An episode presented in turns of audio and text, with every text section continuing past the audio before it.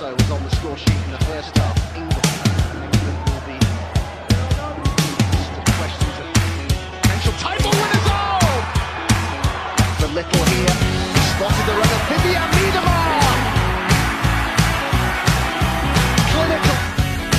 Ray Dalton now, quick feed, scores for United. Leah. Oh, help! Olá, aqui quem fala é a Camila e hoje é o episódio número 31 do seu podcast de futebol feminino inglês, o Conexão FAWSL. Lembrando que você ouve podcast nos agregadores, todos os agregadores, no Spotify, no, no Anchor, até no YouTube você ouve. E estamos também no, nas redes sociais, Facebook, Planeta Futebol Feminino, Facebook, FF de Primeira, Twitter, Instagram, a gente está em todas as redes aí, sempre gerando conteúdo, sempre produzindo coisas legais para vocês. E, falando em coisas legais, a WSL está pegando fogo. Para quem não gosta dessa liga, eu sinto muito, mas se você está ouvindo o programa, né? Se você já ouviu vários episódios, ou se você está chegando agora pela primeira vez, você está ouvindo, quer dizer então que você gosta. E hoje, para falar dessa reviravolta, eu estou com Amanda Viana, que todo mundo sabe quem é, né? Dispensa apresentações. E a gente vai repassar primeiramente, né? Porque que aconteceu, né? Nesse fim de semana tivemos a rodada, Porém, na última quarta-feira, dia 16, tivemos três jogos atrasados. Então, para a gente começar é, recapitulando, vamos lembrar os jogos do final de semana, os placares. Bom, no sábado, dia 12, tivemos o Red perdendo em casa lá no Madeiski Stadium, lá no estádio principal do Red, perdendo de 3 a 1 para o Manchester United, inclusive com polêmica, para mostrar que mais uma vez a arbitragem da WSL, aliás, não só da WSL, né, do futebol feminino inglês é fraca, está muito aquém da profissionalização que se, que se propõe a liga, que se propõe a jogadoras e etc. No, aliás, tivemos dois jogos no sábado, não foi um só, tivemos dois. Como eu já falei, o Red Manchester United de 3 a 1 O Everton, que a gente não sabe explicar o que aconteceu com a temporada do Everton, ganhou de 3 a 2 no Leicester. O Everton que fez boas contratações, tinha no Willie, no Willie Kirk um ótimo treinador, mas desandou tudo. Desandou tudo. Só não vai cair mesmo porque o coitado do Birmingham dessa vez não tem escapatória. Já no domingo, o Tottenham perdeu de 1 a 0 para o City, né? Não fez nossa obrigação, seu City, mas já falamos disso. O Chelsea ganhou em casa do Aston Villa pelo placar mínimo. Também pelo placar mínimo, o West Ham e Birmingham, né? O West Ham ganhou de 1 a 0. E para fechar a rodada, né, foi o jogo da TV lá na Inglaterra. O Arsenal ganhou de 3 a 0 do Brighton, lá em Brighton. E na quarta-feira, como eu falei, tivemos três jogos atrasados, referentes às rodadas 10, 11 e 12. Referente à rodada número 10, o City ganhou de 2 a 0 do Reading, em Manchester. O West Ham e Manchester United terminaram, terminaram empatados em 1 a 1 E o Everton perdeu de 3 a 0 para o Chelsea. Para vocês verem, como, como eu falei, a situação do Everton totalmente inexplicável. Enquanto o Chelsea deixaram chegar. E já, e falando em deixaram chegar, já vou chamar aqui o áudio do Eduardo Costa, que. Assim, aqui no grupo conexão todo mundo estuda. E o Eduardo é um desses que estuda, está fazendo mestrado e, como pôde aqui participar conosco, ele deixou um áudio sobre a situação da liga, né? Ele deu a opinião dele, né? A visão dele nesses, nesses jogos, nessas semanas que antecederam a nossa gravação aqui. Então diz aí, Eduardo, o que, que você achou, qual é a sua visão sobre os últimos acontecimentos da Liga?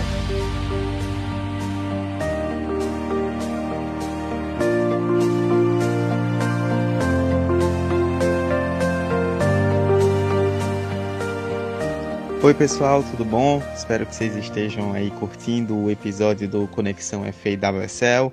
Eduardo Costa por aqui, não pude estar presente na gravação deste novo episódio, mas estou deixando aqui minha contribuição é, a respeito do debate aí que a Amanda e a Camila estão trazendo sobre os últimos jogos, sobre as últimas rodadas aí da liga. É, vou falar um pouquinho sobre essa briga é, pela Champions League, que está bem interessante e a gente ganhou nessa briga com os últimos resultados, né? Alguém que parecia que estava fora, que tinha feito um começo de campeonato tão ruim e que imaginava-se que não teria chance depois de tantos percalços, mas que conseguiu dar a volta por cima aí aos trancos e barrancos e se coloca de vez na briga, que é o Manchester City, né? A Camila certamente vai destrinchar taticamente, tecnicamente os últimos jogos, né? A vitória contra o Reading, tivemos também recentemente a vitória contra o Tottenham fora de casa. E com esses jogos, né, o City conseguiu colar ainda mais porque o Manchester United, que é o terceiro colocado, que é quem está ali na briga, é, empatou com o West Ham, né? Então conseguiu colocar a diferença ali na casa dos três pontos, ou seja, existe apenas um jogo de diferença entre Manchester United e Manchester City, 32 pontos para o United e 29 para o City. Detalhe, o City tem um jogo a menos. City fez apenas 16 partidas contra 17 do United. E o Tottenham vem logo atrás com 28, um ponto atrás aí do Manchester City. Só que o Tottenham também tem um jogo a menos, né? Também tem 16 jogos, então é algo para a gente ficar de olho, né? O Tottenham, como a Kátia já citou, né, vai enfrentar logo em sequência grandes rivais aí, os grandes rivais de Londres, né? O Chelsea e depois o Arsenal fora de casa, então pode ser um determinante na briga pelo título. Depois pega o Aston Villa, depois pega novamente o Chelsea, uma vez que esse primeiro jogo que eu citei contra o Chelsea fora de casa é um jogo adiado da 11 primeira rodada, né? Ainda do primeiro turno, então enfrenta de novo o Chelsea dessa vez em casa pelo segundo turno. Depois encerra contra Everton e Leicester, dois times que estão ali lá embaixo na tabela. É, em se tratando de Manchester United e Manchester City, os dois têm tabelas relativamente semelhantes, só que tem uma diferença que pode fazer um peso positivo para o City. Por quê? Se a gente imaginar a tabela das duas equipes a partir de agora, né? O City tem um jogo a menos que vai ser disputado contra o Everton no próximo dia 23, é, o jogo em Manchester. E aí depois os, os dois times estarão com apenas, um, é, com apenas cinco jogos pendentes até o final do campeonato. O Manchester United, nas, últimas, nas próximas quatro rodadas, né, até a penúltima rodada, vai enfrentar Everton em casa. Everton, que é o nono colocado, está lá embaixo, faz uma campanha bem ruim. Depois Brighton em casa, Brighton, oitavo colocado. Depois o Aston Villa, que é o décimo colocado e quase tirou pontos aí do Chelsea na última rodada. O Villa, que é o décimo. E o West Ham, que é o sexto colocado.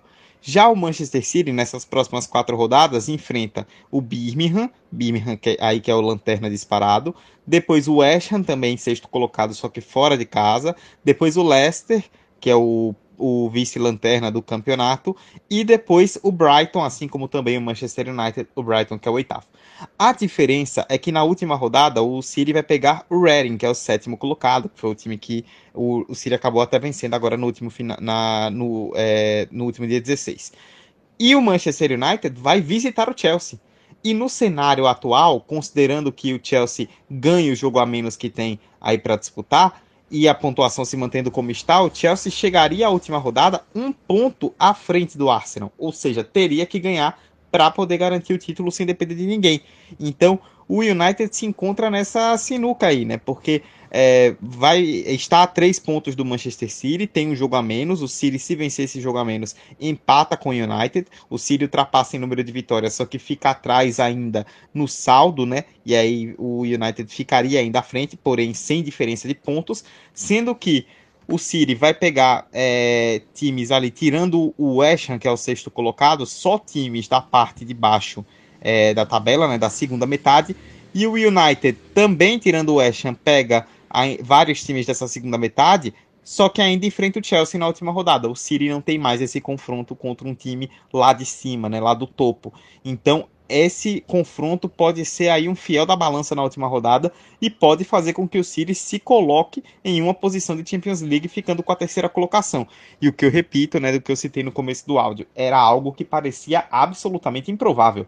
A gente lembra daquele começo tenebroso do Manchester City, perdendo muitos pontos para times é, bem ruins ali de parte da tabela mesmo. Chegou a figurar ali na segunda metade, se eu não estiver enganado, teve um momento que o City bateu a nona colocação então, diante de todo esse cenário, ver a recuperação da equipe e ver uma possibilidade de vaga na Champions acaba sendo um alívio. Claro, isso não alivia o péssimo trabalho que tem sido feito aí pelo Gareth Taylor. A Camila, que é uma grande crítica, né? O famoso fora Taylor já virou bordão do Conexão. Fato é que o trabalho é sim ruim, mas aos trancos e barrancos o City vai conseguindo se colocar aí numa posição de Champions, o que parecia muito difícil. E claro, tem o Tottenham, né? O Tottenham eu não considerei tanto nessa conta, que o Tottenham também tem um jogo a menos, se vencer ficaria a um ponto do Manchester United, só que esse jogo a menos é contra o Chelsea fora de casa, né? Então o Chelsea acaba sendo aí bastante favorito para conquistar a vitória, mas se o Tottenham vencer, ele vai, ele avança e vai aos 31, né? Caso o City, os dois times vão fazer esses confrontos a menos, né, que tem no próximo dia 23. O, o, o Tottenham fora de casa contra o Chelsea e o City em casa contra o Everton. Caso eles vençam, e aí todo mundo iguale a quantidade de jogos que possui, nós teríamos Manchester United com 32, Manchester City também com 32 e Tottenham com 31. Então Tottenham também entraria aí nessa briga caso consiga essa vitória, né? O Tottenham que também tem uma tabela que enfrenta times ali da metade de baixo, com exceção é, do além desse jogo do Chelsea, né, do Arsenal. Então tem uma tabela um pouquinho mais difícil, né? Se a gente observar em nível de dificuldade, dá para dizer que desses três o Tottenham tem uma tabela mais complicada, depois o Manchester United por conta desse confronto contra o Chelsea e por fim o Manchester City aí. Entre os três tem uma tabela um pouco mais tranquila.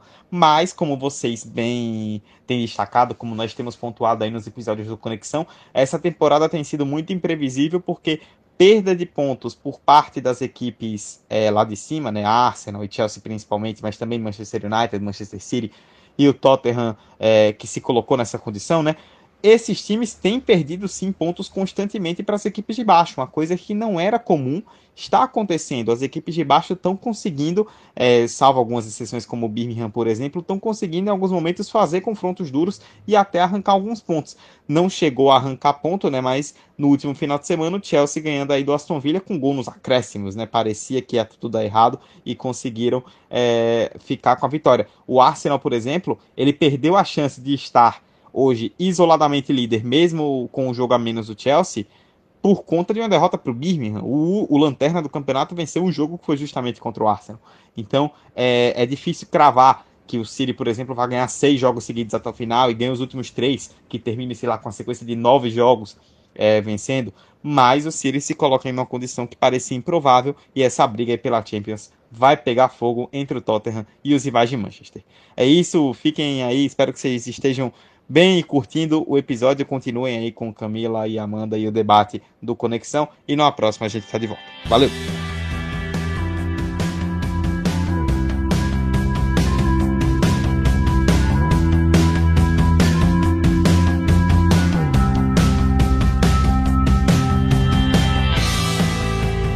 Seguida, Eduardo, outro estudante, como eu falei, nesse Conexão todo mundo estuda, a Kátia Valentim também trouxe a opinião dela um pouco sobre a liga e um pouco sobre o Arsenal, que a gente vai começar falando sobre ele daqui a pouquinho. Mas eu já quero saber da Kátia, que está apaixonada pelo futebol de Stina Blackstenius. Eu já, já sei que ela até arrumou um apelido aí pra dupla Miedema e Blackstenius, e aí vocês decidem, porque tem dá para fazer vários trocadilhos com o nome das duas. Então, Kátia, fala pra mim o que você achou aí da liga, o que você tá achando dos acontecimentos e principalmente da Stina Blackstenius, que você está apaixonada por ela.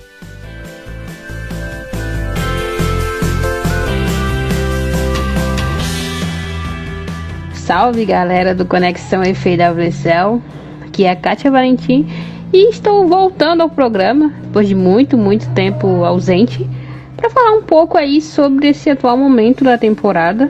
A gente está se encaminhando para a reta final. É, a maioria dos clubes já possuem 17 jogos, somente, se não estou enganada, Chelsea, Everton, Tottenham e o City possui ainda né, um, um, jogo a menos em relação aos outros. É, todas as outras equipes já têm 17 jogos, tem 5 rodadas para a grande final, né, para a gente saber, conhecer o campeão da temporada e as equipes que irão para a Champions League e além, claro, do nosso rebaixado, que no momento está sendo Birmingham. Dificilmente o time vai escapar é uma diferença muito grande tá, em relação aos outros. E questão de desempenho também, né? O desempenho não é dos melhores. Mas eu queria começar chamando atenção para boa, muito boa campanha do, do West Ham, do o, o Red sempre faz campanhas muito sólidas, mas o, o, o West Ham fez, tá fazendo uma temporada muito legal, muito bacana. Tem tem dado bastante trabalho né, ao, ao, ali na parte de cima da tabela. Se os times não ficarem de olho, acabam perdendo, deixando pontos importantes aí pelo caminho. É, quem também está fazendo uma temporada incrível, a gente pode dizer, é o Tottenham, o, que ainda está, ainda está vivo na briga pela Champions. É, atualmente está na quinta posição, mas só quatro pontos atrás do United, um ponto apenas atrás do City, né, que ocupa a quarta colocação com 29 pontos. O Tottenham ele tem 28, ainda tem um jogo a menos. E o, por que, que eu estou citando o Tottenham? Porque o Tottenham ele pode vir a decidir o campeão da temporada. Como assim? É, é simples. Atualmente o Arsenal ele lidera a competição com 40 pontos. E o Chelsea, a segunda colocação, tem 38, mas tem um jogo a menos. E casou do desse jogo a menos do Chelsea ser com o Tottenham. O Chelsea vai jogar ainda duas vezes com o Tottenham. E caso o Chelsea, sei lá, empate um desse jogo apenas, não precisa nem perder, né? Empatar um jogo desses, é, o time deixa de depender apenas de si mesmo para ser campeão, porque aí o Arsenal passa a depender de si, porque no momento o Chelsea só depende dele. Se vencer as últimas cinco partidas, é o campeão. É, então, de olho aí nessa equipe das Spurs que podem definir o, a temporada nesses duelos contra as Blues. É, o, o Chelsea que não tem tem encantado né, nas suas atuações, mas tem conseguido os resultados, isso que é importante. Tá suando, né? Essa eu acho que dá para dizer que essa já é a temporada mais equilibrada da história do torneio. É, os times, né, o famoso Big 3, claro, vão chegar nas cabeças, né? O, o Arsenal está ali, é, nas próximas rodadas já podem já pode carimbar o seu passaporte pelo menos para Champions, o que é importante, né? Atualmente jogar a Champions League, é, se antes já era importante, agora é ainda mais, porque também é uma questão financeira com a reformulação do torneio e a, e a redistribuição de renda. Então é importante estar na Champions. O Arsenal está muito perto de confirmar sua vaga. É, deve fazer isso aí, acho que daqui duas, duas rodadas, as próximas duas rodadas já dá para garantir que o Arsenal vai pelo menos para Champions. Isso, claro, se conseguir vencer. E também, né, a gente tem um, Chelsea que está oscilando, que está sofrendo, mas que está ali, está decidindo no último minuto né, as partidas. Consegue um golzinho ali no último minuto e garante os três pontos, mas que tá o, o mais importante ele está fazendo, né? Que é ter o resultado. É, já o Arsenal passou por um momento de instabilidade, talvez um onde não poderia ter vacilado, né? Aquela derrota lá atrás para o Birmingham, da maneira que foi, o completamente dominado, já mostrava o momento que vivia o time.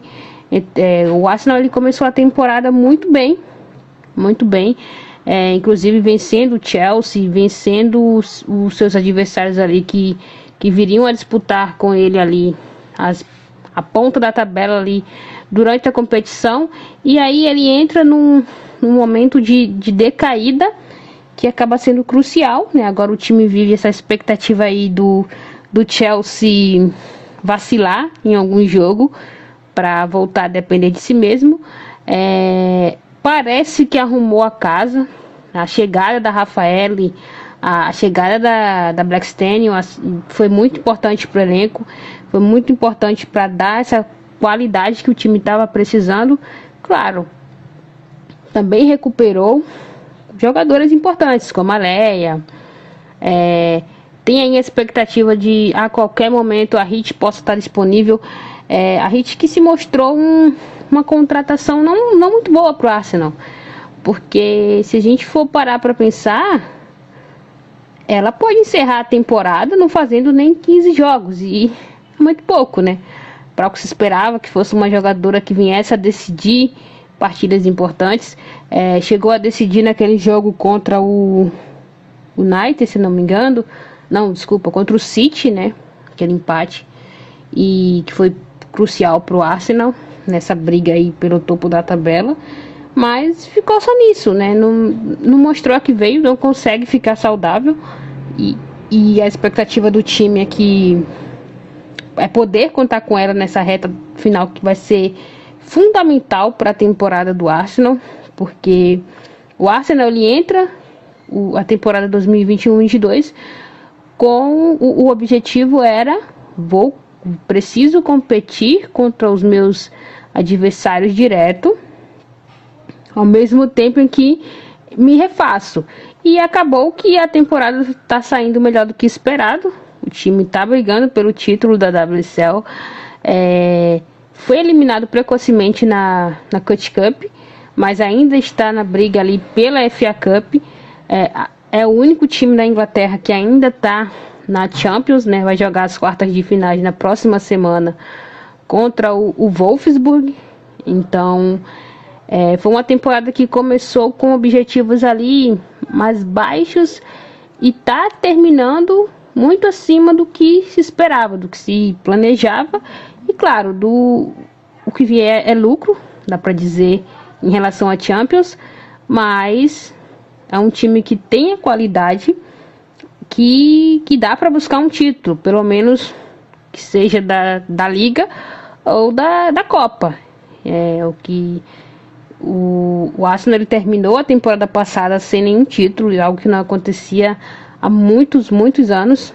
Então, o time quer voltar a erguer alguma taça e esse talvez seja aí sua grande oportunidade, né? Aproveitar o, o, a, os momentos de oscilação dos adversários para tentar chegar lá e quem sabe convencer a sua maior estrela no momento a permanecer, né? Porque tem essa incerteza rondando o time em relação a, a Midema, que pode sair do clube no final da temporada, né? O contrato está acabando, ainda não se decidiu sobre renovação.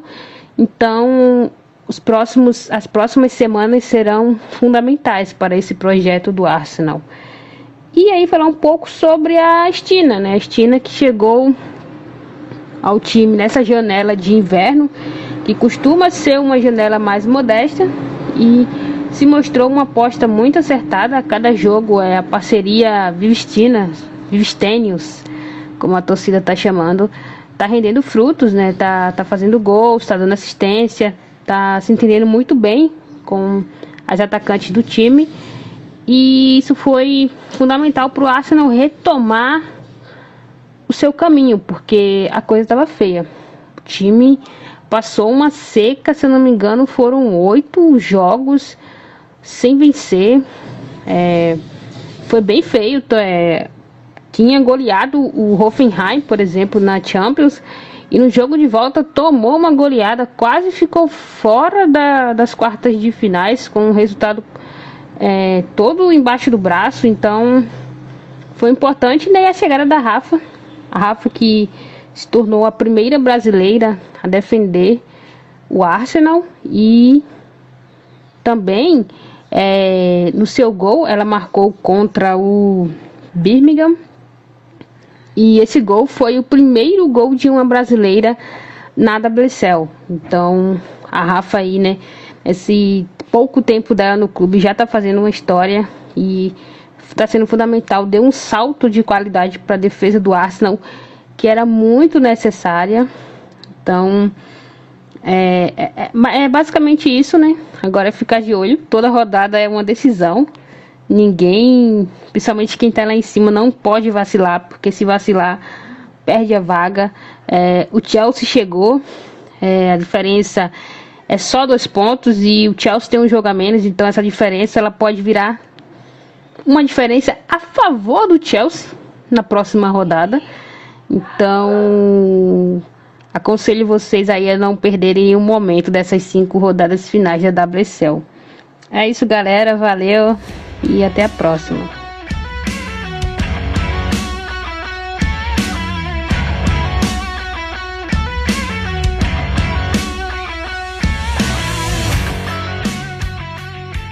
Excelente, Kátia. Excelente, como sempre também, Kátia com, que assim, manja muito de futebol feminino, praticamente uma enciclopédia que não só estuda futebol feminino, como estuda engenharia civil.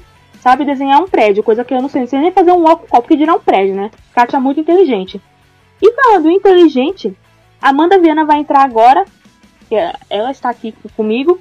Vai começar também falando do Arsenal, que eu também sei que ela está gostando aí do futebol da Black Stenius. Então, Amanda, já, já chega falando aí o que, que você achou do Arsenal, o que, que você. Que... Não só do Black Stenius, né? A Rafael também que vem bem.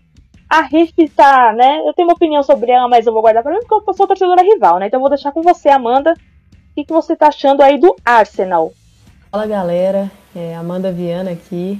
É, esse Arsenal, né? Como Kátia falou, Camila destacou aí, algumas mudanças temos visto nas últimas partidas. É uma equipe que sofreu bastante com lesões ao longo vamos dizer assim, da, de outubro para frente, ali em 2021, no começo de 2022, com muitas lesões, desfalques da Copa da Ásia, e isso acabou prejudicando bastante o trabalho do treinador Jonas Eideval. A gente percebeu que, que a equipe, além dessas lesões, porque eu acho que não foram apenas essas lesões, mas teve alguns problemas de instabilidade, é, de jogo mesmo, as coisas não estavam encaixando, o time caiu de, de rendimento, de desempenho.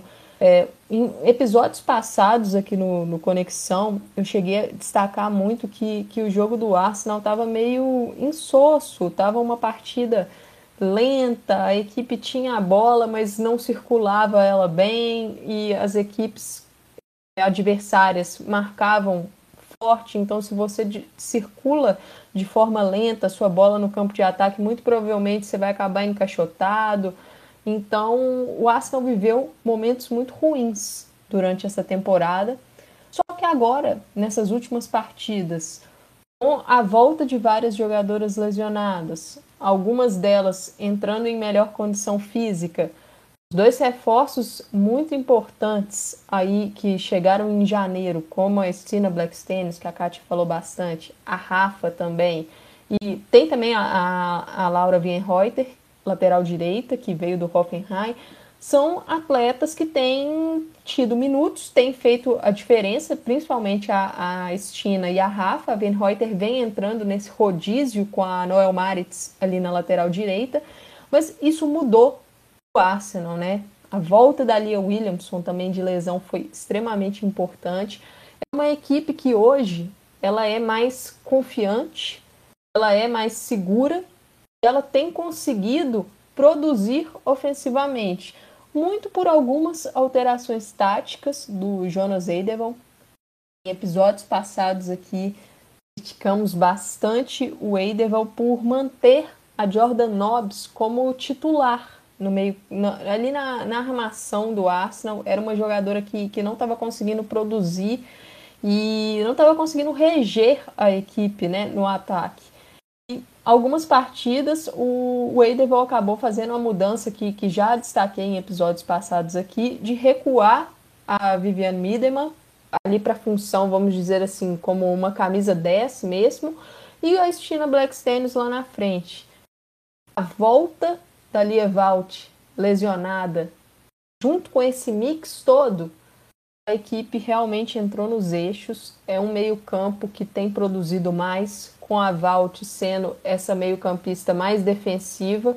Ao lado dela temos a Kim Little e à frente, circulando pelo setor de ataque, ora encostando na Black Stennis, ora puxando para o meio para ajudar na, na armação a Mideman. Então acho que o Arsenal começou a encontrar o seu jogo no momento crucial da temporada. É o momento que a liga começa a, a se definir. Temos aí o Chelsea dependendo só de si, né, para ser campeão, mas com alguns jogos atrasados, então pode perder pontos. Temos aí, né, nessa próxima semana de, de março, estamos gravando esse episódio no dia 17 de março, então o jogo do Arsenal contra o Wolfsburg acontecerá ainda pela, pela UEFA Women's Champions League, então é importante para o Arsenal crescer na temporada né, nesse momento. E assim, só para só fechar essa pincelada aqui sobre o Arsenal, que vai ser algo muito rápido, a, a equipe venceu no último final de semana o Brighton por 3 a 0 foi uma vitória com, com excelentes momentos, dois gols da Black Stennis, gol da Beth Mead, e fica claro nesse jogo essa evolução, com a Lia Valt participando da construção do jogo, junto com a Lia Williamson, né? Rafa acabou poupada nessa partida, com alguns probleminhas físicos que o Arsenal não revelou, mas parece que não é nada grave. Quem atuou como titular voltando de lesão foi a Lotte Wubenmoy. E, e, e, essa dinâmica toda ofensiva, com a Midema puxando a marcação, atraindo espaços, é uma jogadora muito inteligente, então com um toque ela consegue é, fazer uma assistência ou deixar uma jogadora em ótima condição, como foi o que aconteceu, por exemplo, com a Caitlin Ford para fazer o cruzamento para o gol da, da Black Stenius. Então, assim, vemos um Arsenal aí mais é, seguro em campo, mais confiante em campo, conseguindo produzir mais. E como eu disse, isso é vital para esse momento da temporada. Vamos ver como a equipe agora vai, vai encarar esse Wolfsburg na Champions League, porque aí sim vai ser um duelo realmente de outro nível e, e fundamental para a equipe.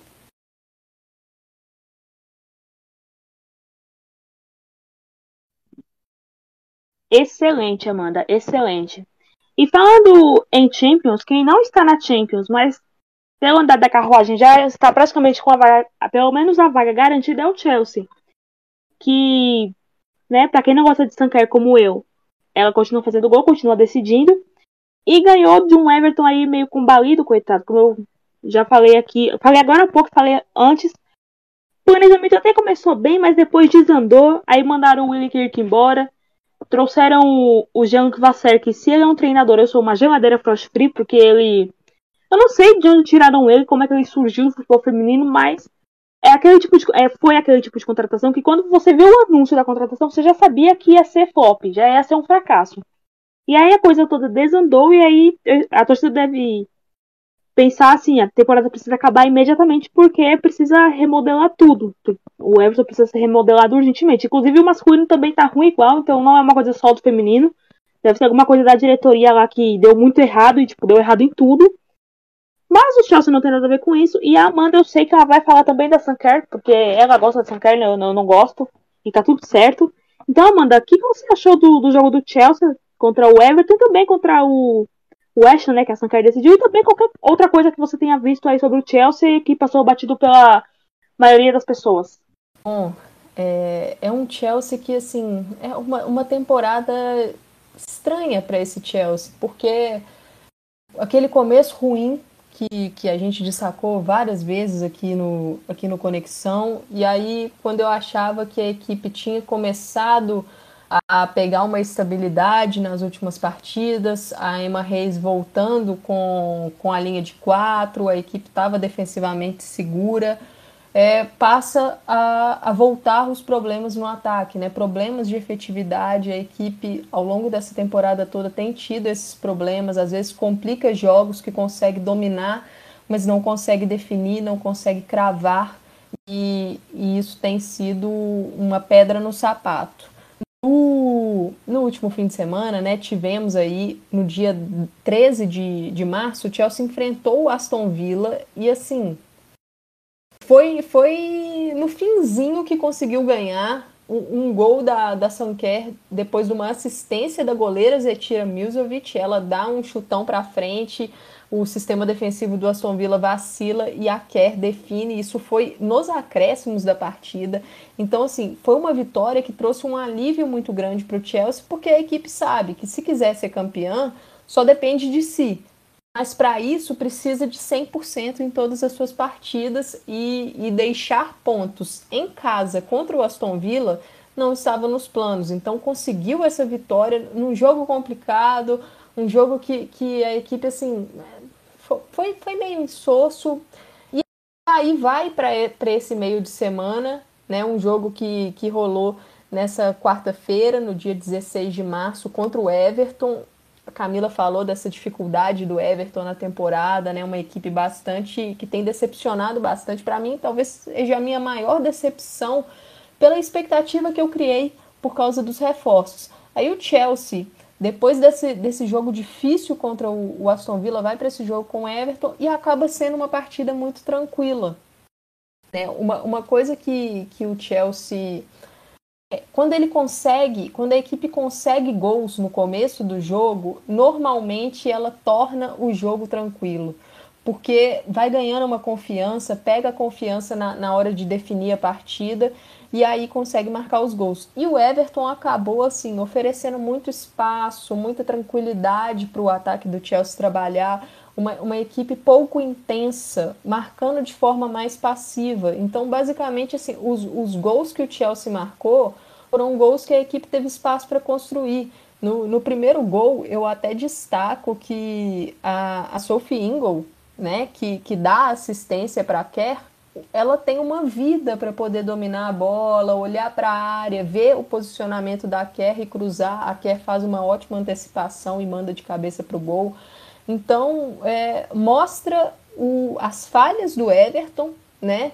Um, um time lento, um time disperso, mas também um Chelsea que conseguiu aproveitar isso, coisa que nem sempre consegue em todos os jogos. É, e o importante foi que conseguiu empilhar um placar de, de 3 a 0 logo na primeira etapa.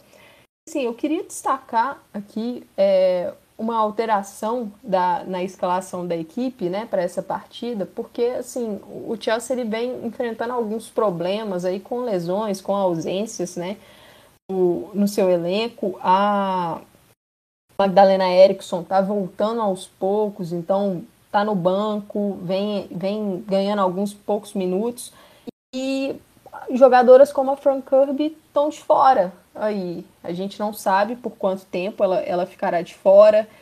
A, a Melanie Leupolz, a alemã, anunciou a gravidez, então é mais um desfalque para a equipe. Nesse jogo a equipe teve a volta, uma volta assim, muito importante, já sendo decisiva na partida com a Erin Cuthbert e, e assim, a Emma Reis montou a equipe de um, num esquema um pouco diferente. Nesse jogo deu certo, montou voltando com a linha de três né, na zaga. A equipe entrou com a Milzovic, a goleira.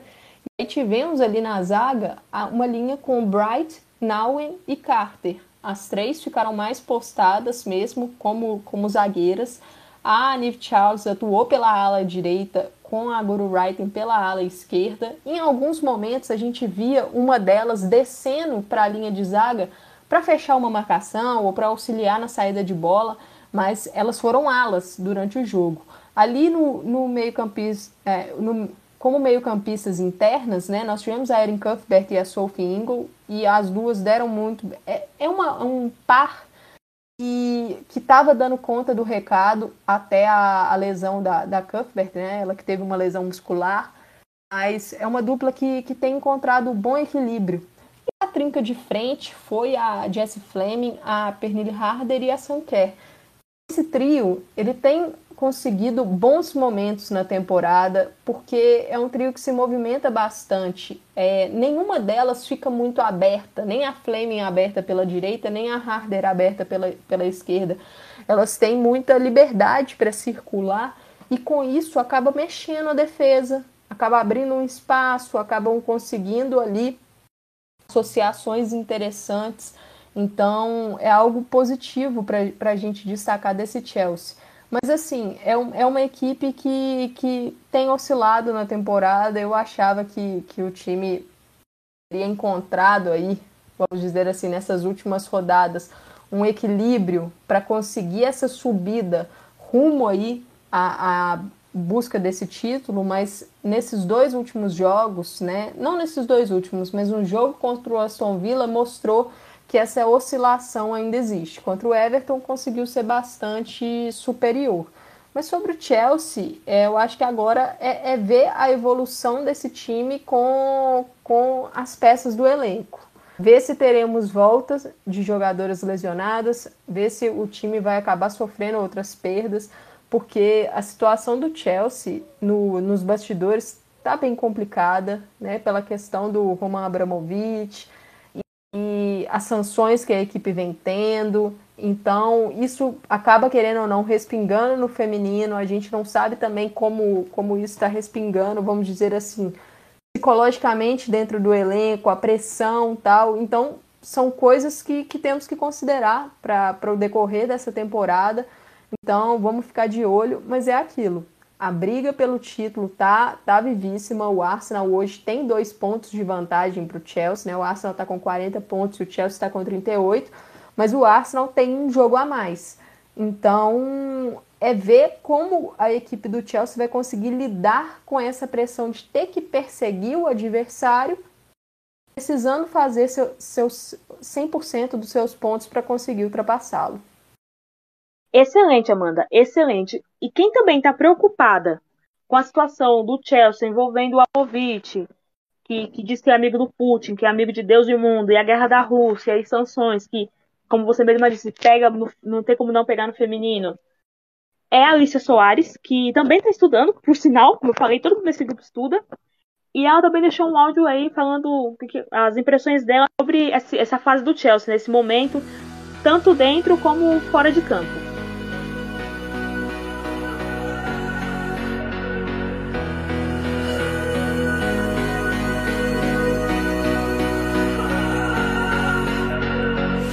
Fala galerinha, tudo bem? Eu só tenho a dizer que, contra tudo e contra todos, o Chelsea está chegando para tomar a posição que é sua de fato a liderança do campeonato. Após perder a Continental Tires League Cup para o Manchester City, as Blues voltaram com foco total para a WSL e tentaram assim conquistar o título. Em apenas seis dias, o Chelsea jogou três vezes contra o West Ham, Aston Villa e Everton e venceu as três, com destaque para a nossa australiana Sam Kerr, que marcou nas três partidas, chegando a 12 gols e 3 assistências na competição. Em relação a formações e estruturas táticas da equipe, a gente vê Emma Reis utilizando mais o sistema com quatro defensoras, duas meio-campistas, duas pontas em velocidade e duas atacantes. Após finalmente descobrirmos o sumiço de Loipus, que está grávida, vemos que o meio-campo só poderá variar entre Ingol, Fleming e G até o restante da temporada. Melde e James ganham minutos progressivamente e a Erickson volta a ser relacionada. Dessa forma, a gente vê também uma outra alteração que é o jogo com três zagueiras que os torcedores do Chelsea não gostam muito de ver, principalmente porque abre muito espaço para o time adversário chegar aí com perigo. Dessa forma, o Chelsea tem 38 pontos e um jogo a menos que o Arsenal, que tem 40. Então, nada está perdido. Mas vemos o momento turbulento que o time está passando. O conflito entre Rússia e Ucrânia ditou consequências para o Chelsea, que tem um russo como dono.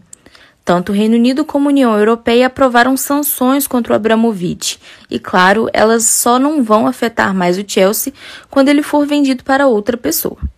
Por enquanto, algumas dessas medidas são a não renovação de contratos, como é o caso de Berger, G e Meld, que têm fins de contrato no final da temporada, limite de 20 mil libras nas viagens para jogos e imposições para vendas de ingressos e de produtos relacionados ao Chelsea. Eu não estou vendo um impacto por parte dos dirigentes e dos jogadores do clube.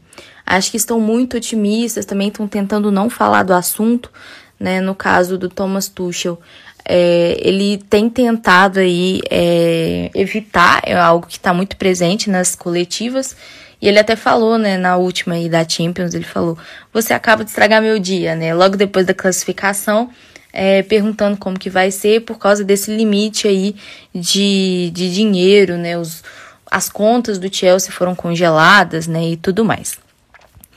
É, eu tenho visto mais esse, essa revolta por causa da torcida, principalmente pela incerteza do futuro, né, o que isso pode acarretar, né? E porque essas punições elas não se aplicam a um time como o Manchester City, por exemplo, que conta com um governo ditatorial aí, como investidor, que, que é, financia guerras aí há tanto tempo, mas é aquilo, né? Não tá ali no, no continente europeu, então as pessoas não veem, né?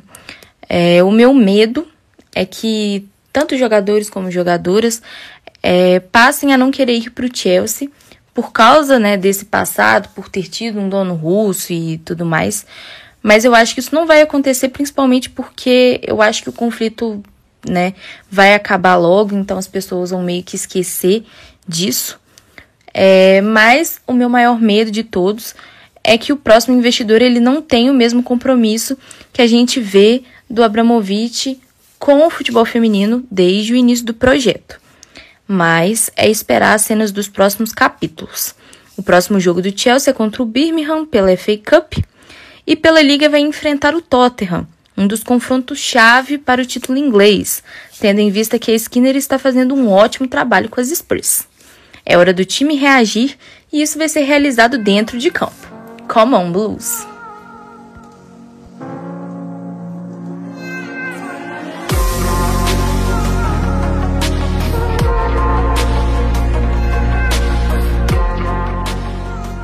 Bom, é, agora a gente vai ter que ir para o Manchester United, que, como eu falei no primeiro, inclusive eu falei numa live, eu falei na live do, do Conexão, tá lá no YouTube. Quem quiser procurar, tá lá na. Foi a live do começo da temporada, né? Inaugurando essa temporada 21-22. Que eu banquei Mark Skinner. Eu banquei Mark Skinner. Quando eu falei, todo mundo riu, porque ele treinou Orlando Pride. Treinou Orlando Pride foi mal. Gente, Orlando Pride não é parâmetro pra nada, né, gente? Pelo amor de Deus. Com todo respeito aí à Rainha Marta, e que tá lá e ela tá bem, eu queria ela no meu time, é verdade. Mas, gente, o Orlando Pride não é parâmetro pra nada. Vocês vão me desculpar. Desculpa se você, ouvinte, é torcedor do Orlando Pride, tem admissão, carinho, respeito, mas não dá. O Orlando Pride não é parâmetro. Tanto que Marcos Pinheiro arrumou o time. Não achou lugar pra Ivana Fuso, gente. Como eu falei também em outros episódios, acredito que a Amanda concorde comigo. Que ela vai ter que arrumar outro clube se ela quiser jogar. Porque é sabido que ela faz parte sim dos planos da Pia Santiago, né? Pra sequência da, da temporada, né? Vai ter Copa América aí, vai ter Ano que vem tem a Copa, né? Que é muito importante, diga-se de passagem. Copa América é mais um, um laboratório ali pra Pia poder alterar o que ela quiser alterar na seleção. Mas se a Ivana Puzo quiser, quiser crescer na carreira, porque também querendo não você, jogando você evolui. No United não é o lugar dela. Então, Amanda, você achou do United? Eu já dei minha opinião aqui de, de rival. Já falei muito positivamente do United. E eu quero saber o que você viu do time nesses jogos, que inclusive contra o Reading no sábado, se não fosse o gol da Ruth, teriam sido prejudicados assim por um gol que acho que foi a Tune que bateu pro gol, bateu no travessão e entrou, só que tipo entrou e saiu. Só que a bola entrou muito, muito, muito. E se eu não me engano, no, é, o VAR não, não é chamado para isso. Isso de é, tecnologia da linha do gol, você resolveria com chip na bola, que é muito mais barato e poderia ser instalado em praticamente qualquer estádio inglês. Qualquer, mas o mais simplesinho, dá para ter um chip na bola. Só que não sei como é que monta, mas dá para fazer. E por sorte sobrou um rebote que a Russo aproveitou e aí fez o gol. Mas se não fosse o rebote da Russo, o United, ok, o United teria oportunidade de fazer mais gols, mas ainda assim é um prejuízo que o time tem, porque é uma, uma decisão simples que o Bandeirinha não viu, devia estar dormindo na, na hora e quase prejudicou o time. Então, Amanda, já começa aí com o United, o que, que você viu, que eu não vi, que o público talvez não tenha visto, e sobre também a Ivana, né? Principalmente a Ivana, que, querendo ou não, seleção brasileira está de olho nela. E manda bala aí, cara, manda bala. Bom, Camila, como você falou, né, nesse jogo contra o Reading, que, que aconteceu no sábado, dia 12 de março, o Manchester United conseguiu sair vencedor com 3 a 1 dois gols da Lia Gotham, um gol da Alessia Russo, e uma partida importante, porque o Reading é uma, é uma equipe que nos últimos anos ele costuma fazer jogos duros contra o Manchester United, né? Na temporada passada chegou a tirar alguns pontos que, que seriam cruciais para a equipe no, no campeonato. E teve sim esse lance da, da bola, a bola entrou. É, se tivéssemos VAR, o VAR teria corrigido isso, porque em lance, todo lance de gol, o VAR analisa o, o lance, se a bola entrou ou não, ou se rolou alguma outra irregularidade na jogada e com o chip da bola também seria resolvido. E curiosamente, o Manchester United teve um lance semelhante na, na temporada passada que acabou beneficiando ele, né? Porque não foi dado gol. Eu não lembro se foi contra o próprio Reading na temporada passada, mas assim, eu acho que aqui não é o caso de se vai beneficiar um ou prejudicar outro, é o caso de que precisamos de, de melhorar isso na, na liga inglesa, né? Uma liga que, que às vezes acontecem erros desse tipo, alguns outros tipos de erros de arbitragem também, que acabam sendo capitais. Então é importante a gente sempre estar tá melhorando a arbitragem, porque, por exemplo, nesse jogo contra o United, do United contra o Reading, esse gol acabou não fazendo falta, vamos dizer assim, no placar final, mas poderia ter feito e a equipe está numa briga muito forte por essa terceira vaga na UEFA Women's Champions League. E passando aí para a partida do, do Manchester United que aconteceu nessa última quarta-feira, né, contra o West Ham, última quarta-feira, dia 16, foi um jogo complicado para o Manchester United. É uma equipe que eu já falei aqui no, nos episódios do Conexão que ela tem um, um grande problema. O elenco do United é curto. Quando você tem um elenco curto, um, não é um elenco com tantas peças assim, não temos profundidade em tantos setores, numa temporada que pode, você pode sofrer com lesão, pode sofrer com questão da Covid, isso tem tudo para te morder em algum momento. Isso está acontecendo com o Manchester United, especialmente na defesa. Né? É uma equipe que tem poucas opções de, de zagueiras ali, de defensoras chegou a conseguir uma contratação na janela de janeiro, que foi a Diane Caldwell. É, e curiosamente, ontem no jogo, estou gravando isso de novo no dia 17 de, de março, né? Nesse jogo contra o West Ham, a Diane Caldwell foi a única zagueira de origem do Manchester United no jogo.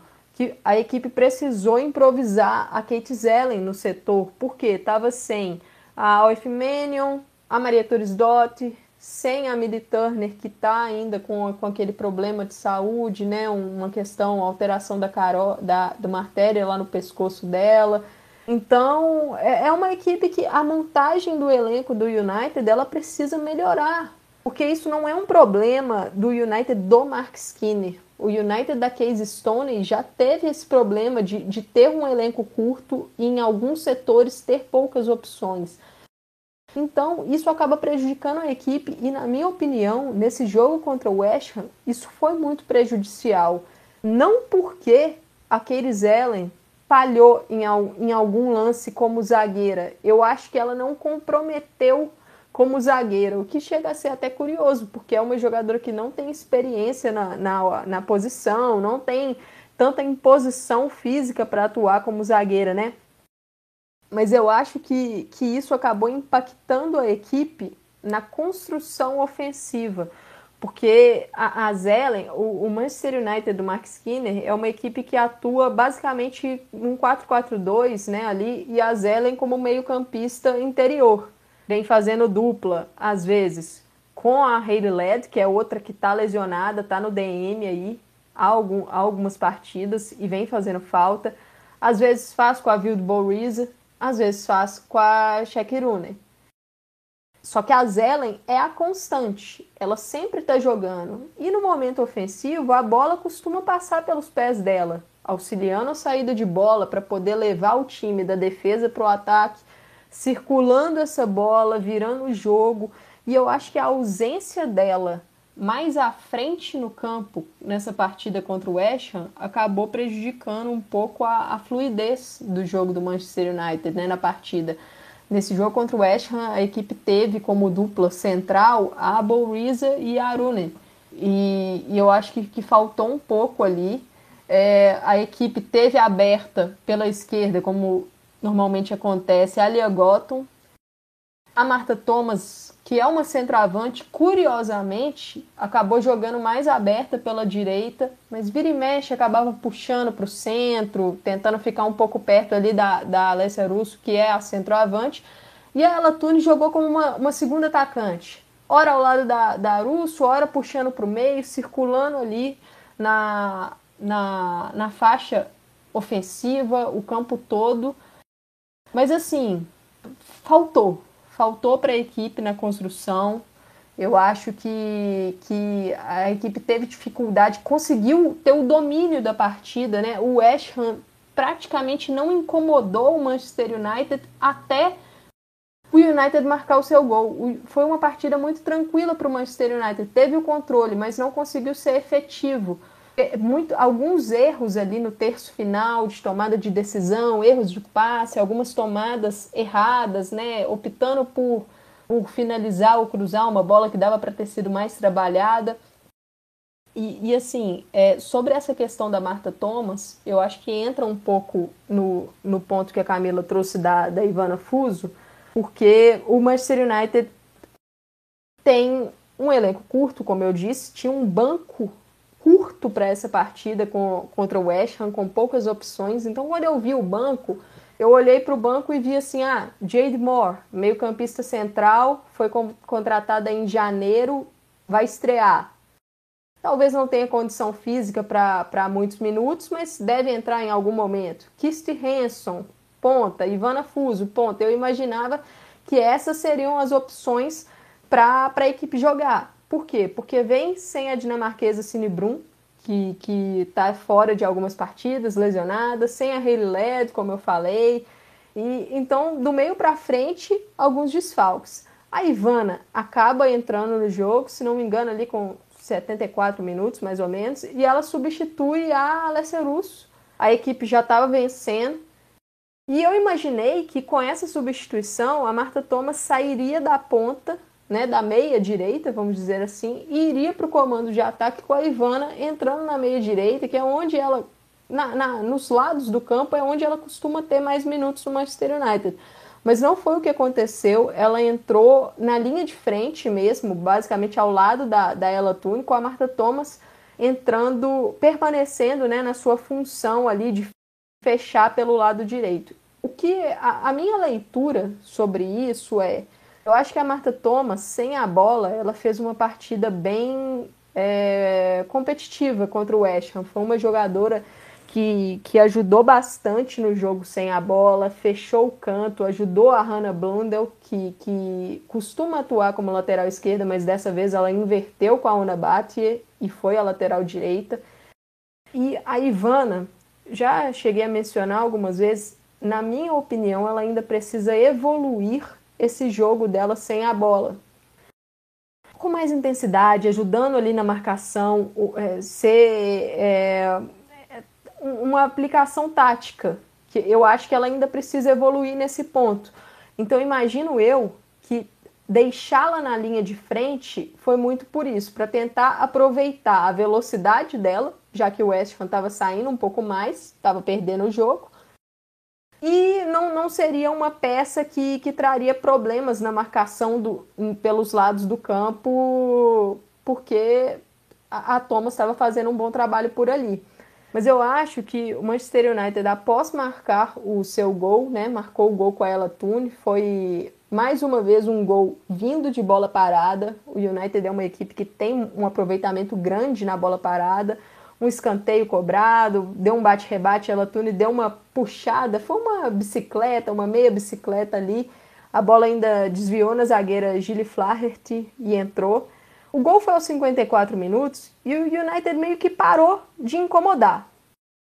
A partir desse momento, o West Ham, que não incomodava, passou a incomodar. Com isso, o time foi sentindo. Não conseguia rebater numa transição ofensiva, num contra-ataque. E, e, o jogo foi ficando perigoso, estava chovendo bastante, então mais um fator ali para dificultar, né? E acaba aí a, a falta de sorte pro United e a sorte pro West Ham.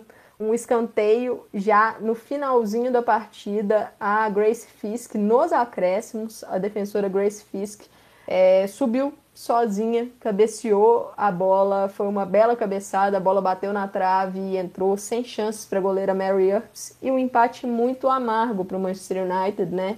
É, eu achei que a entrada da, da Jade Moore ela substituiu a Vilde Boriza durante o segundo tempo. Não deu certo, foi uma jogadora que, que era visível que ela estava ainda sem ritmo de jogo, muito tempo sem jogar, e a marcação ficou um pouco frouxa. O Ashton conseguiu é, se impor um pouco mais no, no setor. É, assim, como, como o próprio Eduardo falou no áudio dele, a, a briga ali, o United não pode vacilar porque o Manchester City está vindo numa toada muito boa em 2022. A equipe evoluiu bastante. A Camila pode falar um pouco sobre isso daqui a pouco. Mas esse tipo de vacilo do Manchester United são dois pontos que podem custar muito caro para a equipe nessa briga pela Champions. A equipe que enfrenta o Chelsea na última rodada, então vai ser um duelo muito difícil. O Chelsea provavelmente brigando pelo título ainda contra o Arsenal. Então, assim, é, como eu disse nesse começo de fala sobre o United, desfalques, as lesões, o elenco curto mordendo o time e tá mordendo numa hora da temporada. Então, assim, é, é a hora da, da equipe se superar, porque é a hora final. E, e tentar recuperar essa, esses desfalques, porque, assim, aqueles ela não, não, é, não errou, vamos dizer assim, na zaga. Ela não comprometeu na zaga, mas a ida dela para a zaga comprometeu a parte ofensiva da equipe, na minha visão. Então é como se fosse ali um efeito dominó. Vamos ficar atento para as próximas partidas da equipe na WSL e ver como vai conseguir recuperar essas peças. Muito bem. E Grace Fisk sempre banquei aqui, sempre banquei desde que ela chegou do West Ham vindo lá do futebol universitário nos Estados Unidos. E agora é a hora mais esperada do público. Mentira, ninguém estava esperando, gente. Eu sei que vocês estavam esperando não, peraí que eu me confundi toda. Esse cortezinho aí. Essa parte do City pode cortar. Vamos lá. E finalmente o momento que vocês todos estavam esperando. O Manchester City, obviamente, entrou em ação aí no domingo e na quarta. Domingo foi a vitória sofrida, chorada no no estádio do Tottenham por 1 a 0, inclusive vingando o seu Tottenham que ganhou lá em Manchester com gol de mão da Acho que foi da Ria Percival. O gol de mão dela tá, tá vingado já. E contra o Red foi 2 a 0 em Manchester. Pro jogo de quarta tivemos algumas efemérides. Que a Lucy Bronze completou 100 jogos com o City, né? Recebeu a sua homenagem, que geralmente é uma camisa emoldurada, que tem a, todo mundo assinou e emoldurou e, e saiu na foto com o Teu, né? Mas, assim, é só pra dizer que fez finalmente 100 jogos em quantos anos? Uns dois anos e meio, porque teve isso juntando as duas passagens, né? A primeira lá em 2015, aí ficou de 15 a 17, foi para a França, voltou, tá na segunda temporada já. A Walsh fez 200 jogos, a Bruno fez 100 jogos contra o, o, o, Tottenham, recebeu a sua homenagem contra o Red, e contra o Red, a Walsh fez 200 jogos, o que é só a segunda jogadora do City a alcançar esse feito depois da Holton, e também a Holton, coitada, parou em 203, 204, tadinha, tá machucada, não joga mais pelo City essa temporada, é muito difícil. E o foco dela agora é, é a Euro, é chegar pra Euro. Espero que ela consiga, né? Não vou falar assim, nossa, tomara que não vá pra Euro só porque não está jogando pelo City, né? Isso aí, eu acho isso uma coisa baixa, horrorosa. Espero sim que ela vá, que ela pegue a braçadeira e, e jogue porque ela sabe jogar. É... A Kelly voltou, ela voltou a treinar já com o time, né? Que ela rompeu o CA. Se ela conseguir jogar, ela não jogou esses dois jogos, mas pode ser que ela entre aí até o fim do mês, que no caso é semana que vem, ela ganha ali seus primeiros minutos da temporada. E se ela voltar, é um ganho muito grande para o time. E, a, e aí tem pelo menos uma pequena chance de ela estar também na lista da Euro, nem que seja ali naquela lista de espera de cinco jogadoras que ficam esperando se alguém machucar, a pessoa entra no lugar. Pelo menos ali ela garante vaga, porque uma jogadora como ela não tem como, não tem Assim, temos jogadoras muito boas, muitas jovens muito boas, mas como a Kelly não tem. Não tem de jeito nenhum. E uma curiosidade sobre a Walsh, que o City postou hoje um texto. É uma entrevista, na verdade, com, com ela, né? E ela conta como ela chegou no clube, né? Que ela é uma torcedora do City, sempre foi. E aí ela conta, o clube contou, na verdade, né, nessa entrevista, que um grupo de 100 garotas, isso lá em 2014, lá no começo de 2014, logo que o time se profissionalizou e chegou na WSL, e todo mundo já sabe, é, um grupo de 100 meninas chegaram para treinar no City, no time, para treinar não, para fazer teste, fazer uma peneira para jogar no Sub-16, que é o time de desenvolvimento lá que chama, é, na tradução livre, Esquadrão de Desenvolvimento, que é o Sub-16. E foram 100 meninas, assim, uma peneira. Quem entrar, entrou. Para o Sub-16 só. E a Walsh foi com o uniforme do Blackburn, que era o time que ela jogava na época, né? Ela fez a base dela no Blackburn. E aí o Nick Cushing tava lá, por isso que eu sei do Nick Cushing por vários motivos e eu continuaria defendendo depois dessa descoberta. E quando ele a viu treinar, quando ele viu fazer lá as atividades, eu não sei como é que funciona. Eu vi assim, eu sei muito por cima como é que é uma peneira, né? Tem os, jo os joguinhos ali, times pequenos, coisa e tal, mas deve ter mais coisas, né? E aí, quando o Nick Cushing viu ela jogar, ele falou: Eu quero ela no time principal. Não, não é pra colocar ela no sub-16, eu quero ela no time principal. E aí, coisa tipo, um, dois meses ela estreou no time principal. E em 2000, e foi engraçado, em 2014 foi. Ela estreou meados do ano, né? Não, não vou lembrar exatamente. Mas o primeiro grande torneio dela foi a Copa Tiger de 2014, que ela teve que marcar ninguém mais e ninguém menos que Kelly Smith. E quem assiste pelo menos os melhores momentos, dá pra ver ali alguma coisa, porque, se eu não me engano, a Smith entra no segundo tempo só. Ela não joga titular. A Walsh joga titular, mas ela não. E aí ela marca a Walsh. É, ela marca a Walsh, não, desculpa. Ela marca a Kelly Smith como se fosse uma veterana. E ela tinha ali 17 anos só. Então, assim, é, é um talento nato, uma jogadora muito boa, mesmo na fase ruim dela. Ela, teve, assim, ela não teve uma fase ruim. Ela teve jogos ruins, mas mesmo nos jogos ruins, ela ainda é diferenciada. É, na entrevista que tem lá no né, no texto, eles colocam bastante imagem, né, bastante conteúdo audiovisual, e colocaram um gol dela contra o Everton na temporada retrasada. A primeira temporada que trocaram de neck pra Puma até, porque essa é a minha lembrança. Que ela era um jogo contra o Everton, lá na casa do Everton. E ela não jogou nada esse dia, nada, nada, nada. Ela apareceu e fez o gol da vitória. Só pra, assim, pra vocês terem ideia do peso dela, do tamanho dela do que ela se tornou, né? Praticamente uma lenda do clube tão nova. Ela tem 24 anos só e já tem 200 jogos. Tudo bem, foram 200 jogos em 8 anos. E aí a gente tem que também ver que a quantidade de jogos foi aumentando, porque quando a WSL era em 2014, na temporada de verão, que era de abril a outubro, eram só 8 times, então era muito menos jogos. Então, realmente está demorando mais para chegar. Demora-se muito mais para chegar. Mas agora que tem mais, que tem 12 times, meio que chega um pouco rápido, né? Os 6 jogos, você chega aos 150 e assim por diante. Mas eu, eu gostei só assim, se vocês tiverem curiosidade, vão lá no perfil do City, no site do City tem, na página inicial tá lá, destaque. Uma entrevista muito bacana, com uma, uma jogadora que não sei se tem muitas como ela no mundo, não é nem assim, na Inglaterra, é no mundo. Não sei se tem. Fez um bom jogo, bons jogos, né? Apesar do meio campo ter sentido um pouco aquém do esperado, né? Produziu pouco e quando produziu, jogou, ou jogou para fora, ou que queriam entrar com goleiro e tudo, com bola e tudo, ou chutaram na mão da goleira. Inclusive, Shaw também contra o Red não estava bem, porque todo, tudo que ela tentava, ou ela tentava chutar, ia na mão da goleira ou ia para fora. A Shaw não fez o um bom jogo, tanto que acabou sendo substituída no intervalo. Shaw também tá, faz os seus gols, sim, mas não, foi, não andou bem. A Ware decidiu contra o Tottenham, né, com um gol feio de joelho, mas mais feio é não fazer gol. O gol de joelho é bonito também.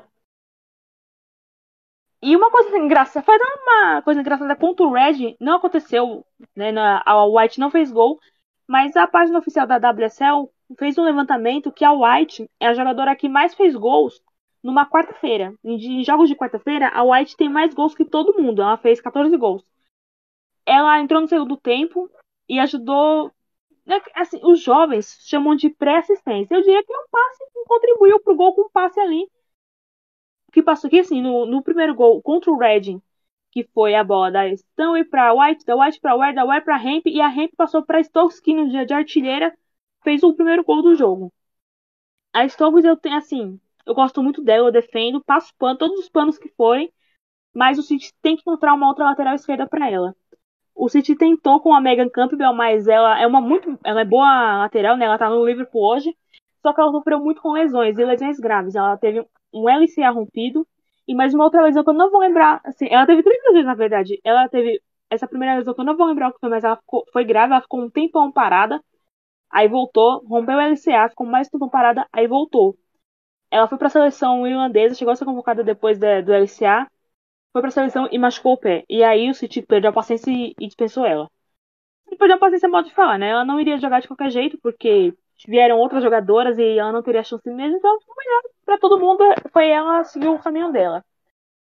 E aí traz a Gwild, mas a Gwild chegou falando, eu quero ser zagueira. E se firmou na zaga, está indo bem, calou minha boca, né? O que é ótimo, se calou minha boca, eu estava errado, eu nada. E naquele momento ela merecia sim as críticas, ela está vindo bem.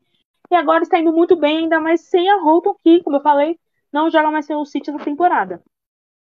Ela tomou conta da bronca. Então a Stoke, se ela machucar, lascou. Não tem lateral esquerda. Vai ter que improvisar Estão, é que, que não dá certo na lateral esquerda, a gente não dá certo na lateral, nenhuma lateral, por sinal. Parem de colocar Estão na lateral, por favor, Taylor. Não ponha Estão na lateral. É meu, minha súplica. Porque não dá. Ela se esforça, mas não dá. O City tem que ir por uma lateral esquerda. E aí eu entendo que lateral, laterais no caso, né, tanto pela esquerda como pela direita, está em falta no mundo, tanto masculino como feminino. Quem tiver os seus e as suas, guarde e conserve, porque não tem. E aí o clube vai ter que fazer uma, uma busca, sei lá, os olheiros aí pelo mundo vai ter que procurar.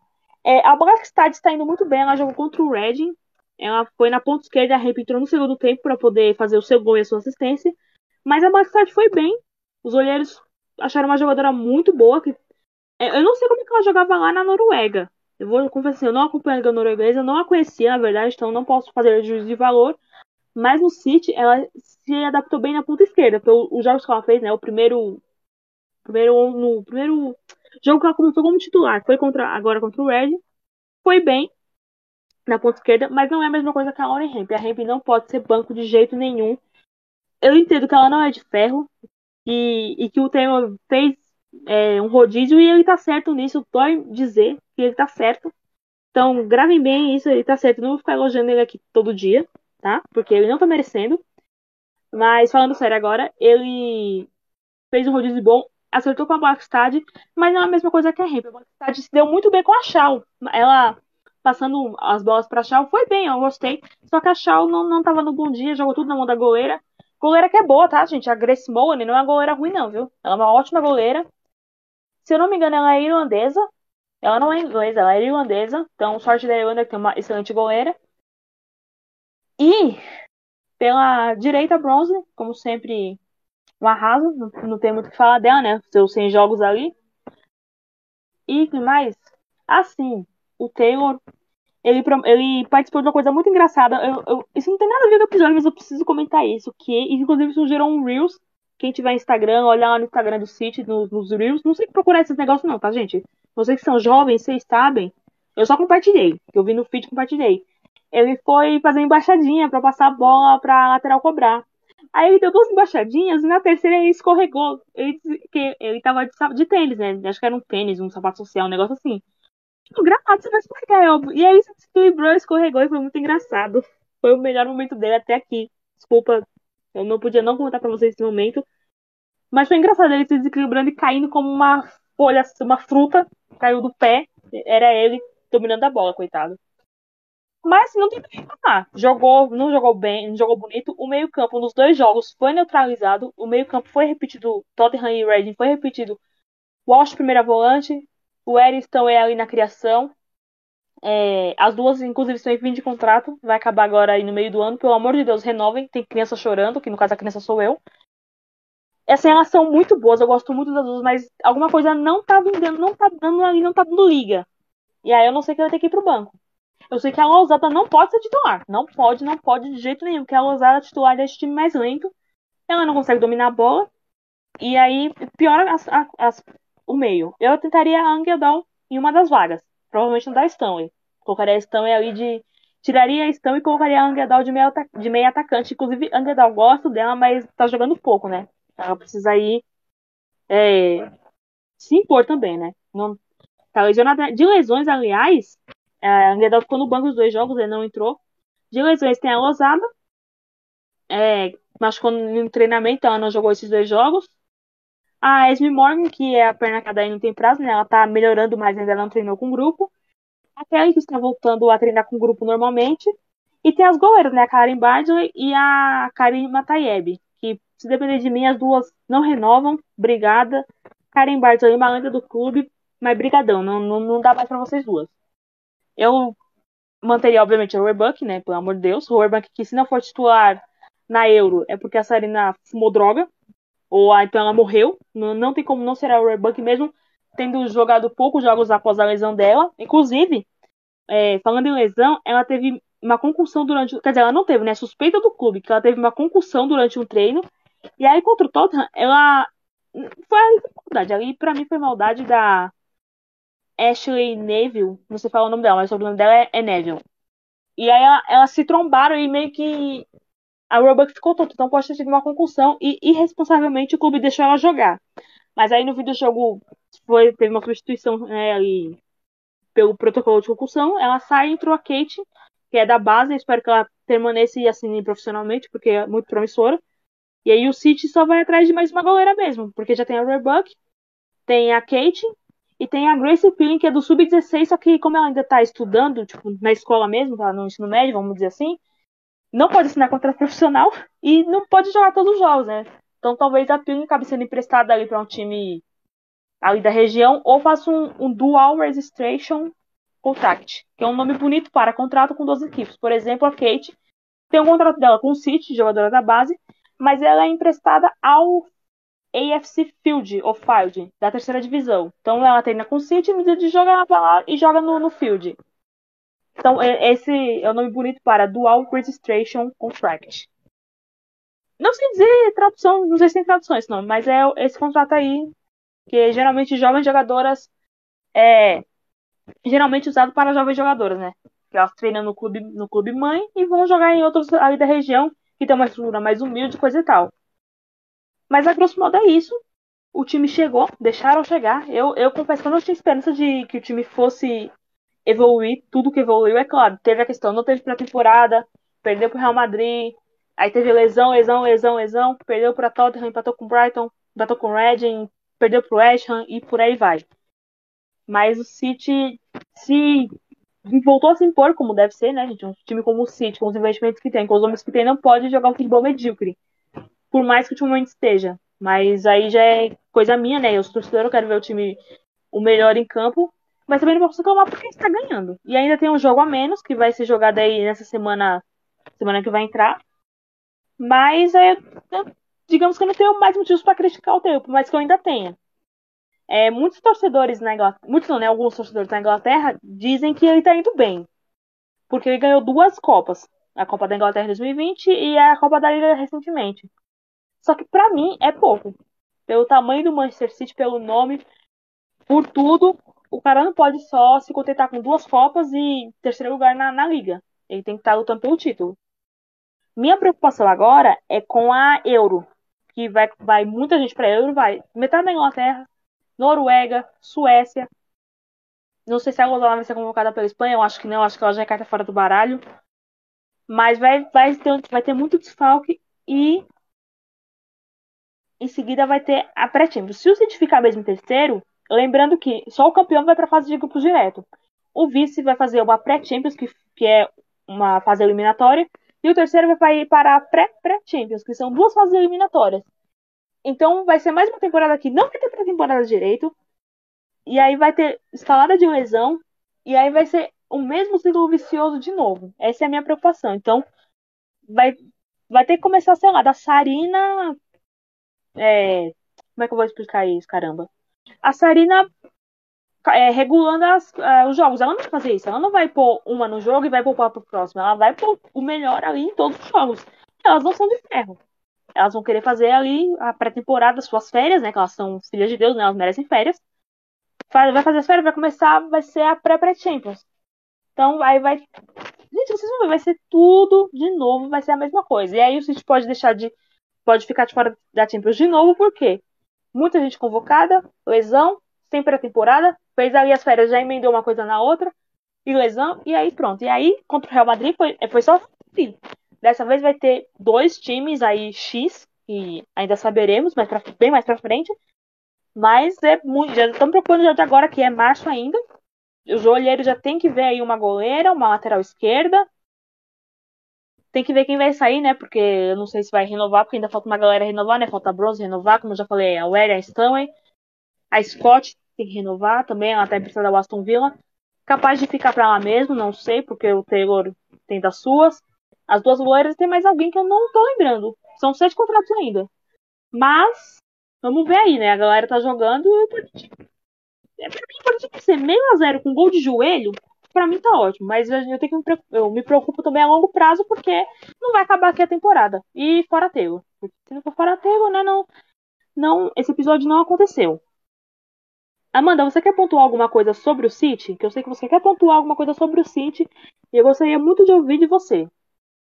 Bom, você, falou muitas coisas aí sobre o City, fazendo um apanhado geral, mas só destacar de novo a importância da Lauren Hemp para o Manchester City, né? Uma jogadora que, que com a lesão da Chloe Kelly na, no final da temporada passada, né, na reta final né, da temporada passada, a Lauren Hemp passou a centralizar, vamos dizer assim, a, as ações do, do Manchester City. O, o, time depende muito dela. E, e, é impressionante como, quando ela não está em campo, às vezes surgem dificuldades. Eu achei que nesse jogo contra o Reading, a equipe poderia ter feito um placar até elástico na primeira etapa. Eu acho que perdeu alguns gols. É alguns erros de finalização, carimbando em cima da goleira, é, às vezes era para passar e a galera chutava tal.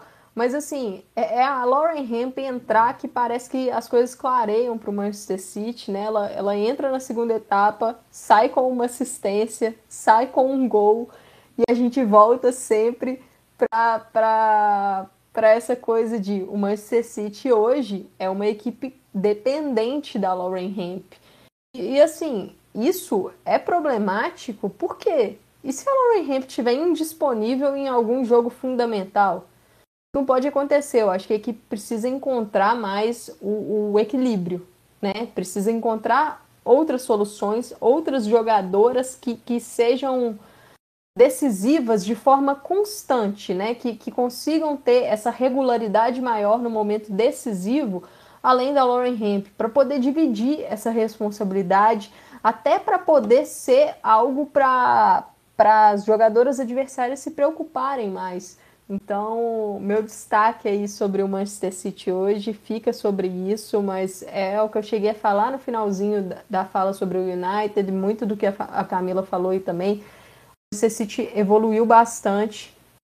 Lógico, importantíssimo a volta das jogadoras que estavam lesionadas, né? E, isso abre leques para o Gareth Taylor, mas a equipe evoluiu muito, principalmente em 2022, e vem muito embalada aí. Eu acho que esse título da Conte Cup para cima do Chelsea dá uma, uma confiança, dá um boom né, de confiança para a equipe para poder buscar essa vaga para a UEFA Women's Champions League e agora depende só de si e, lógico, não pode tropeçar, mas tem uma tabela, a meu ver, um pouco mais tranquila que o, que o Manchester United. Esse jogo final do United contra o Chelsea pode ser, sim, o, o fiel da balança aí nesse ponto. Excelente. Agora a gente vai repassar a tabela, né? Porque esse final de semana agora é Copa da Inglaterra, mas antes de eu falar da Copa, só rapidinho aqui pincelando, passar a rodada. A rodada não, desculpa, a tabela. Classificação aqui, vamos lá. O Arsenal lidera com 40 pontos e 17 jogos. O Chelsea tem 38 com um jogo a menos, o United tem 32, Chelsea tem 29 com um jogo a menos, Tottenham tem 28 com um jogo a menos, o West Ham tem 24 pontos, o Red tem 23, Brighton 22, Everton 17 com um jogo a menos, Aston Villa tem 16, o Leicester tem 12 e o já rebaixado Birmingham com apenas 4 pontos. Birmingham, como eu falei, né, a sorte dele foi que em outros anos houve times piores, mas dessa vez não tem escapatória, infelizmente, porque, como eu já falei antes, é um time tradicionalíssimo no futebol feminino. Não deveria passar por isso, mas tem que pagar, né, gente? Alguém vai ter que cair. Nesse final de semana, tem Copa da Inglaterra, quartas de final. É, os jogos, até segunda ordem, vão passar no FA Player, mas o Ipswich Town e o West Ham, o Ipswich é o, é o único da quarta divisão que está que está vivo ainda na competição, inclusive esgotou os ingressos para o jogo. Esse vai passar na BBC inglesa, mas eu não sei se vai passar aqui no Star Plus, eu acredito que não. Então, por enquanto, vai passar tudo no FA Player. O Arsenal enfrenta o Coventry United, que vai ser rebaixado lá na Championship amanhã às 4 da tarde, horário de Brasília. Os jogos são todos no horário de Brasília. Aí no domingo, Ipswich Town e West Ham às 9h30 da manhã. Manchester City e Everton no mesmo horário do Ipswich com West Ham. E às 11, Chelsea e Birmingham. Os horários aí, né, pelo amor de Deus, FA. Os horários, pelo amor de Deus. No, o Ipswich não devia estar na mesma hora que o Manchester City, né? Deveria ser um no sábado e aí dois no domingo. Daria para fazer tranquilamente. A WSL volta só na quarta-feira 23 com dois jogos atrasados, aí os dois últimos jogos atrasados, que é Chelsea e Tottenham às 16h45 na quarta e também na quarta, é referente à décima. Aliás, o Chelsea é referente à décima primeira rodada, quarta-feira, às 15 para 5. Manchester City e Everton na quarta também, referente à 16 rodada, às 4 da tarde. Aí depois, só no sábado, dia 26, com Aston Villa e Red, Arsenal e Tottenham no sábado. No domingo, Manchester United e Everton, Manchester City e Birmingham, Leicester e Chelsea, West Ham e Brighton.